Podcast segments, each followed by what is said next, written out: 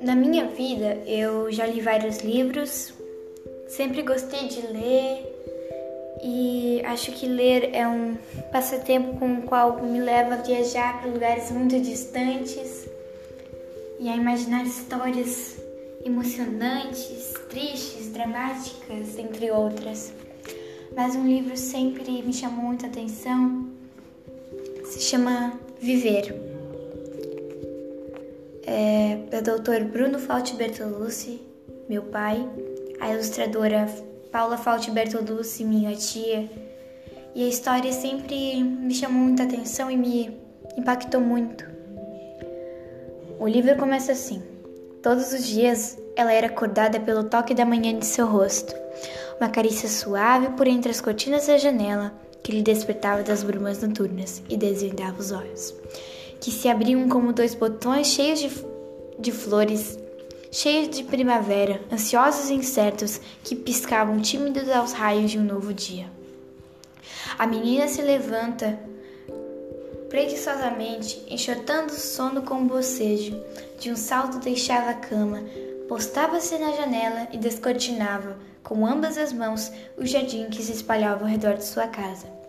Ela se maravilhava com as cores e com as diversas estações de verde, com o brilho do orvalho que, com os pelinhos do sol, cristalizavam-se em seus olhos. Era um espetáculo só dela, só a menina, a janela e o jardim. E o que é muito bonito porque ela passa o dia no jardim, vendo as cores e ouvindo os pássaros cantar e vendo a beleza de toda a criação.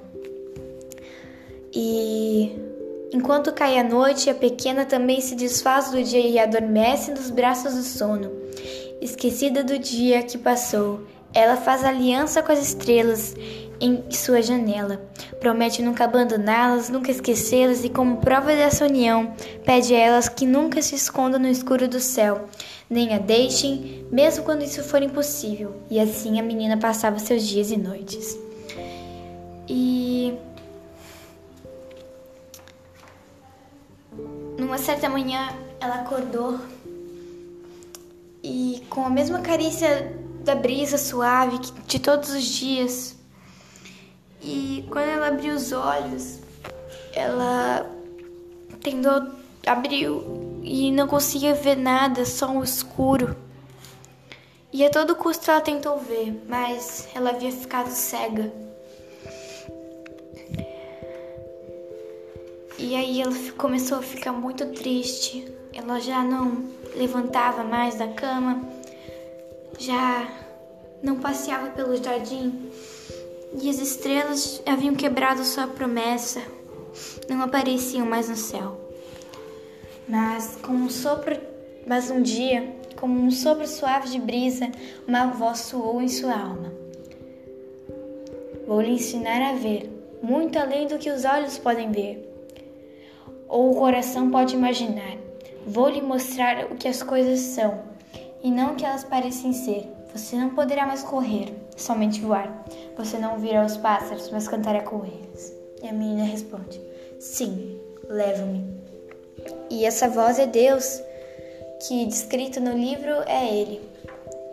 E aí ele ensina ela a ver as coisas com as mãos, e ela aprende a ver as cores. Somente com as mãos e eu acho um enredo muito bonito e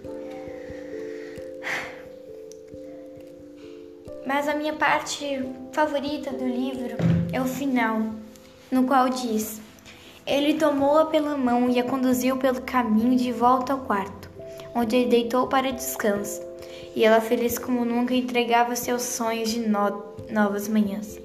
Ela fechou os olhos e tudo mudou. Ela estava aprendendo a ver, derramando-se a visão pelos dedos, e até hoje ela é despertada pelo mesmo toque de carícia, que até apresentando-lhe amanhã, toma-lhe as mãos e a leva um longo passeio sobre as coisas da vida. E a história me faz ver que o mundo é muito mais do que nós podemos ver e com os nossos olhos nós podemos somente ver uma parte da criação linda de Deus. Deus criou um mundo perfeito e se a gente deixar qualquer for a circunstância, nós podemos ver o quão lindo a criação de Deus é. E também essa história sempre me fez sonhar acordada com esse lindo jardim, imaginando as lindas cores e as estrelas. E sempre me fez sonhar e acreditar que Deus vai estar sempre do meu lado. Jesus nunca vai me abandonar, seja qual for a circunstância. E eu quero muito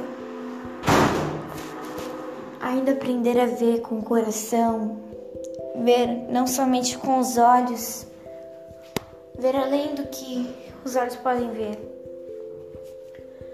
E eu sei que, né, apesar das circunstâncias, Deus Jesus estar sempre do meu lado. Ele é meu amigo eterno e sempre me guiará nas dificuldades, mesmo na ceguez ou na doença ou qualquer dificuldade da vida. Ele sempre vai estar lá para me levar, me ensinar a cantar, a voar e não a caminhar, me ensinar a cantar junto com os pássaros e não somente olhar, ouvi-los. E é isso que sempre me impactou muito na história. Bom, é isso.